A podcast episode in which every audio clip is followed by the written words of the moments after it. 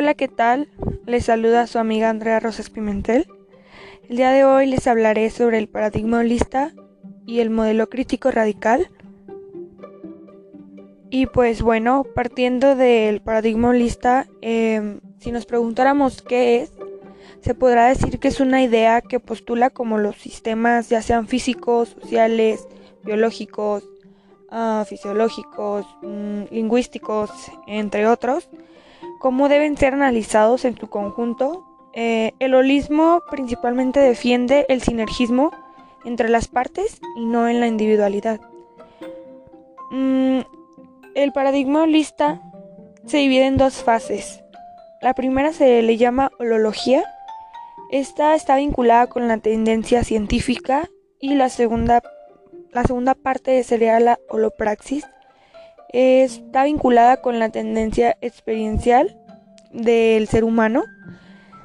Mm, enfatiza mucho la importancia de un todo considerado en su globalidad y brinda importancia a las variadas interrelaciones. Cabe mencionar que no se presentan directamente como un axioma.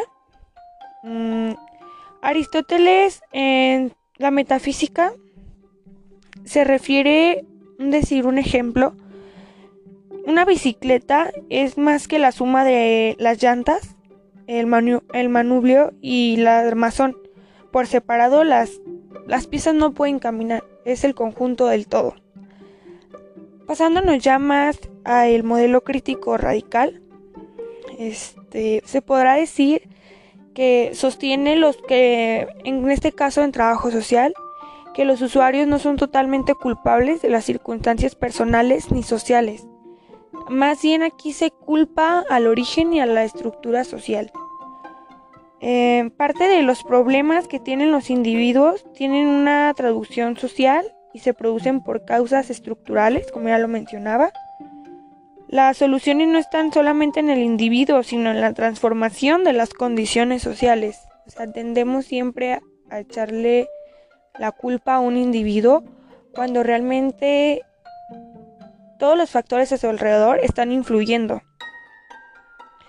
Como ya les menciono, en trabajo social este, se interpretan las condiciones individuales como una extensión de factores estructurales de la sociedad.